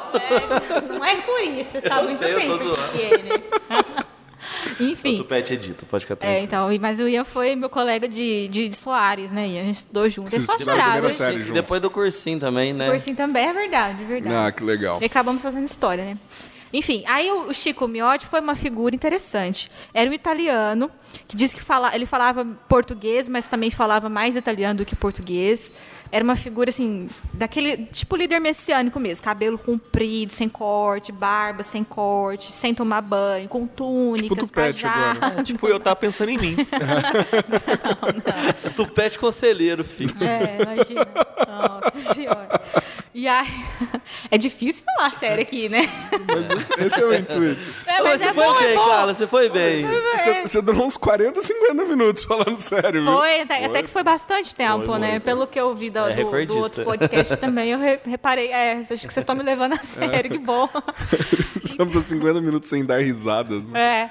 E aí esse, ele vivia nessa região aqui de Barretos, de, de Olímpia, principalmente Olímpia, e ele perambulava aqui na cidade, nas, na- pelas fazendas, e como, como se ele trouxesse mensagens de paz, de, de, de piedade, sabe, assim, de- desse, desse mundo espiritual para essa vida de miséria que a população levava. E aí ele acabou angariando se- seguidores para perto dele. É, inclusive, é, era comum na época as pessoas terem foto dele. No museu tem uma dessas fotos dele. Legal. Você já viu a foto Não, dele? Tem uma foto, depois eu vou te mostrar. Era comum a pessoa ter a foto e a pessoa colocava num porta-retrato, num lugar da casa, como se fosse um oráculo. Chama- ele era chamado de Santo Homem. E as pessoas oravam, porque Francisco lembrava Francisco de Assis, sabe? Então era uma mistura de crenças ali em cima dele, do Chico Miotti. E o Chico já tinha saído de Barretos quando botava as fotos dele, ou ele já Não, ele tava aqui? perambulava por ali. Ah, tá. Era é tudo ao mesmo tempo. E aí ele acabou angariando seguidores e ele, eles tinham uma espécie de cultos que aconteciam, com cruz de madeira, velas acesas. Tinha uma história de que a pessoa, quando chegasse lá, não podia beijar a cruz se estivesse armado. Sabe? Tinha, tinha todo um ritual ali dentro. Só que isso incomodou. Né? Porque já tinha acontecido alguns, alguns movimentos messiânicos, né? Exatamente. Porque já tinha acontecido Já corta o Canudos. começo, já, né? É. Canudos Contestado, 1893 e o contestado estava começando, que é 1912. E aí, é, o que, que acontece? Ele foi sendo. é, como é que fala a palavra quando vai denunciado, entendeu? Algumas pessoas começaram a denunciar para a Força Pública de São Paulo, que hoje é a Polícia Militar. E aí veio a Barreto o tal do Tenente Galinha, que era um tenente super conhecido pela violência. E aí esse, ele e esse grupo aí teriam sido violentados e ele acabou sendo preso e depois morto num, num sanatório, acabou morrendo ali. E- mas é bem interessante toda essa passagem, porque representa assim um movimento messiânico, eu acho muito interessante, porque é dentro do contexto. É, estava acontecendo isso no Brasil e aqui Acontece Também, também. também. Inclusive, quando eu estava pesquisando sobre a Beren de Sarga, que foi essa feminista que eu falei, eu achei num jornal paulista chamado A Lanterna, a Lanterna não, é o- acho que é o Combate, o nome do jornal, que era um jornal só anticlerical, era um jornal só para falar mal de religião, principalmente a católica. E aí, como denúncia, tinha uma notinha de um tal de João Batista, não sei do que, de Olímpia, pedindo para o jornal destacar que na- nessas paragens por aqui tinha um doido messiânico chamado de Chico Miotti, que a polícia tinha que vir fazer alguma coisa. Então eu até desconfio que talvez a primeira denúncia se- seja desse jornal. Esse jornal. Tenha partido daí. Olha que loucura. Uau! Muito legal. Tem, tem essas e outras aí.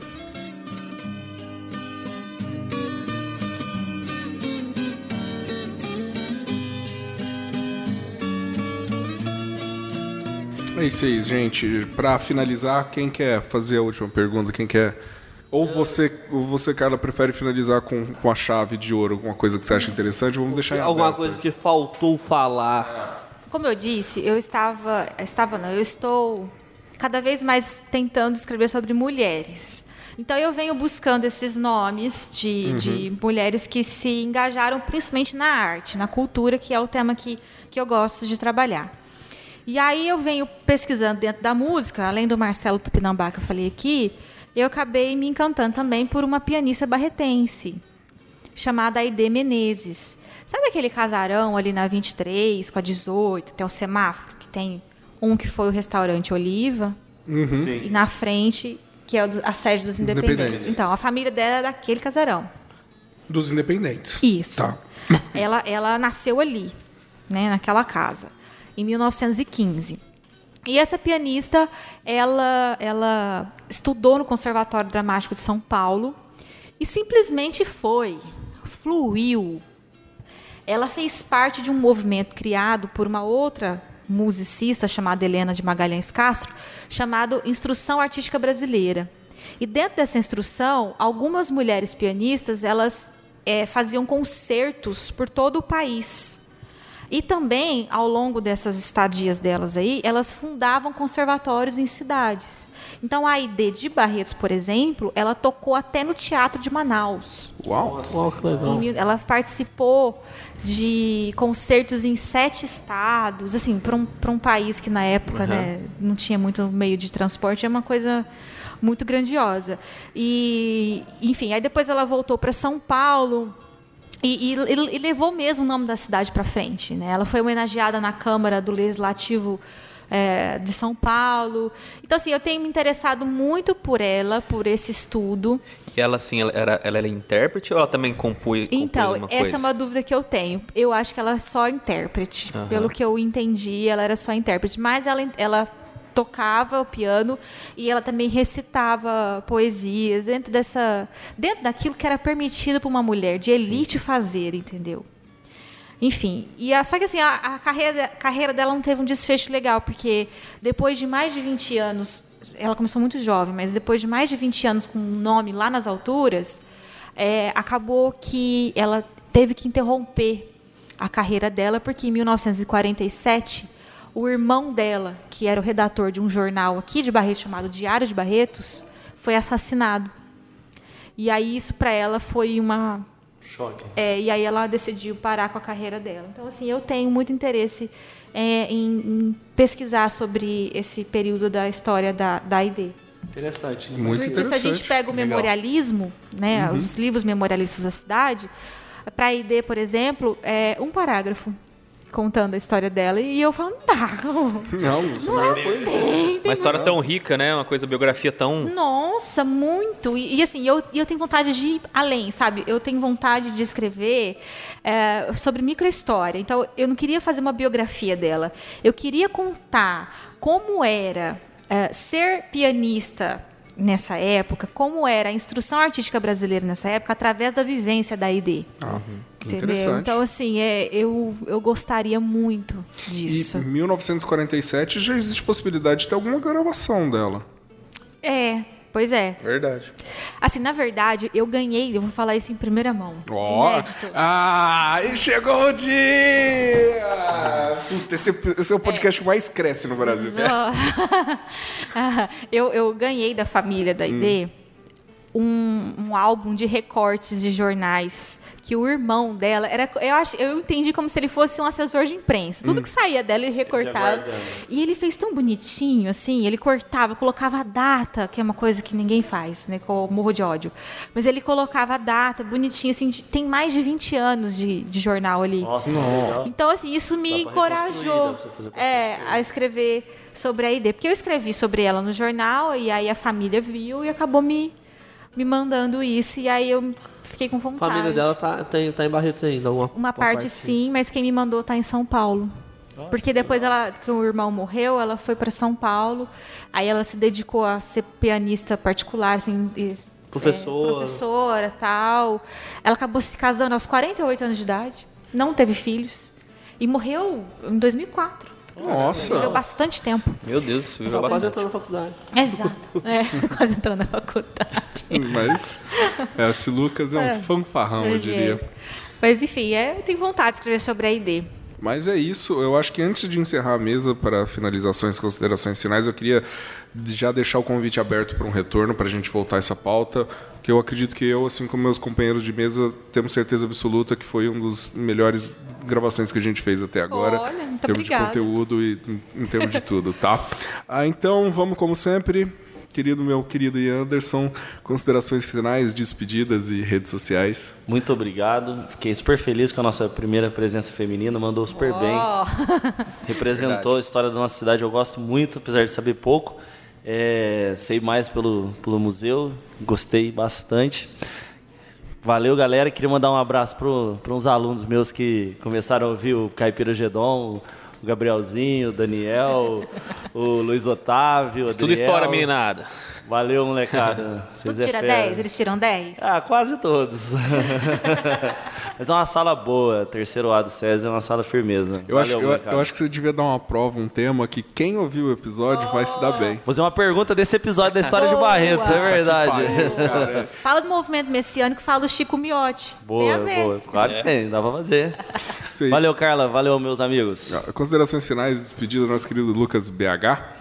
Pô, cara, foi do cacete. Eu queria agradecer a Carla. Como eu disse, ela vai ser a nossa assessora para assuntos barretistas. Opa! Né, Ela vai estar, eu acho que as portas vão estar sempre abertas, assim que você puder tiver um tempinho na agenda, que a gente sabe que a agenda de mãe é complicado. Mas é isso aí, valeu. Espero que quem nos tenha nos escutado até agora tenha gostado. E manda e-mails para e a, a gente repassa para Carla, a Carla responde, a gente Perfeito. e a gente faz chegar no na nossa na nossa é, convidada. Valeu, galera. Até a próxima. Nosso querido Bruno Tupete, se quiser também fazer o seu job lá do Semarte, falar um pouquinho mais, está livre aí, como sempre. É verdade, a Carla até falou, tava falando da pianista, lá tem a loja de piano para as meninas, para os meninos que quiser fazer aula, né? Legal. Agradecer a Carla por enriquecer o nosso conhecimento aí sobre a cultura barretense. Muito bacana, a gente cada cada vez a gente conhece um pouquinho mais, né? Que vai acrescentando conhecimento aí. Muito obrigado, valeu, galera. Até o próximo episódio. Bem, Carla, agora a mesa está aberta para você. Fala pra gente um pouquinho das- do seu trabalho no, no jornal também. Se você quiser falar, fazer um jabá seu, se você quiser falar, considerações finais, despedidas, jabá e o que mais você quiser falar para Carla, por favor. Olha, muito obrigada. Eu conhecia já aqui o Tupete, o BH e o Ian. São pessoas assim que acho que passam 10 anos Mas a gente se encontra e parece que, né, oi, tudo bem, e nada mudou. Segue o jogo. Né? É. Então, assim, muito obrigada pelo convite. O Tião conheci agora. Muito obrigada mesmo por, por, nos, por me receber aqui. E eu achei interessante porque o, o tema história geralmente é um tema mais pesado, né? E aí eu fiquei pensando, falei, ah, será que combina com, com essa plataforma nova aí? Só que é necessário, entendeu? é necessário a gente usar essa- esse tipo de plataforma, de, de estandarte, vamos dizer assim, para falar de um assunto que é sério, mas ao mesmo tempo é interessante, é atraente, as pessoas se identificam, porque a gente está falando da história da cidade, né? Então, assim, eu realmente fique- fiquei muito feliz de vir. Todo mundo, né? É, porque geralmente eu, assim, eu faço. Às vezes as pessoas me convidam para entrevista, não que eu seja, ai, nossa, uma entrevista. Não, não é isso. Mas é que são poucas pessoas que estudam a história da cidade. Eu sou só uma delas, né? Então, de vez em quando eu vou em entrevista e é uma coisa mais séria. Então, assim, eu acho que achei que um- ficou uma coisa mais descontraída. Então, ficou bem legal. Eu realmente agradeço. E desejo maior sucesso para vocês. Vou compartilhar com todo mundo. Muito obrigado. Né? Vou falar, vamos escutar. Só, só de você voltar, o sucesso é garantido. Ah, vou voltar quando assim que vocês acharem pertinente, eu volto para participar. E fiquei feliz de, ser- de ter sido a primeira mulher. Espero que a mulherada tenha gostado. Vão trazer mais também, Vamos- né? Com é, certeza. Trazer mais mulheres, claro. E, e muito obrigada. Tô aqui. Que isso, fala um pouco da- do seu Ah, do é. jornal. Então, eu, eu sou professora de história. Uhum. Mas por conta da maternidade, eu tenho dois filhos, né? Um casalzinho. Ah, eles são lindos, gente. Nossa, não são. E fala a verdade. mesmo, são então. verdade. Né, então, é, é a Cecília e o Bento. Um beijo pra eles, né? Eles não vão ouvir, mas tudo bem. Quem sabe no futuro, isso aqui É tá na verdade, internet. pode virar um arquivo. Então, ó. verdade. Enfim, por causa da maternidade, eu estou afastada da, da sala de aula, mas eu pretendo voltar o ano que vem. Então, nesse meio tempo, eu só escrevo para o jornal mesmo. Eu escrevo para o jornal diário, geralmente sai toda terça-feira. São artigos simples, porque o jornal hoje em dia ele oferece um espaço pequeno, né, de poucas linhas, mas eu procuro escrever de uma maneira mais agradável para as pessoas eh, gostarem sobre o tema. E eu reposto isso no meu blog. Meu blog é www.carlaarmani. É Carla com K. Minha mãe fez essa graça comigo, agora eu sou obrigada a falar. Então é carlaarmani.blogspot.com. Todos os artigos que eu escrevo no jornal estão re- repostados lá. Graças a Deus são. Essa semana eu mandei o artigo número 375. Uau! É, legal. então tem bastante coisa. Bastante assim. coisa aí pra ler. Se, pra- se- se o pessoal quiser te arrumar, você te, te arrumar. Se o pessoal quiser te contatar, tem um e-mail, um Instagram, Ah, é, é, coisa? tem o Instagram, arroba Carla Armani, e tem o Facebook também, tá Carla Armani Medeiros, né? Porque depois eu casei, aí, né, marido já viu, né? E, e pode me contatar por lá. Ah, tá perfeito. ótimo. Muito obrigada mesmo. Que é isso, gente. Eu acho que, em nome do Caipira Gedon, quero agradecer novamente, deixar aí o espaço aberto sempre. Se por acaso um dia você quiser vir, achar alguma coisa interessante. Ah, você, ouvinte, que tiver um e-mail, que alguma pergunta deseja fazer para Carla, pode mandar direto para ela ou pode vir mandar para o e-mail do Caipira Gedon, que, de acordo com o BH, o e-mail do Caipira Gedon é. A caipiragedon.gmail.com E o Facebook do Caipira Gedon. Caipiragedon! Falei, foi Bruno Pé. Ah, eu já falei. Tá bom. E o Instagram do Caipira Gedon é Anderson. Arroba Caipira Gedon. É isso aí, gente. Eu sou o Tião Cunha, estou sendo o Tião Cunha, espero continuar sendo. Sou em todas as redes sociais e no Twitch sou Rei do Vacilo. Ah, muito obrigado de novo, cara. Até a próxima e fiquem com Jesus do SBT.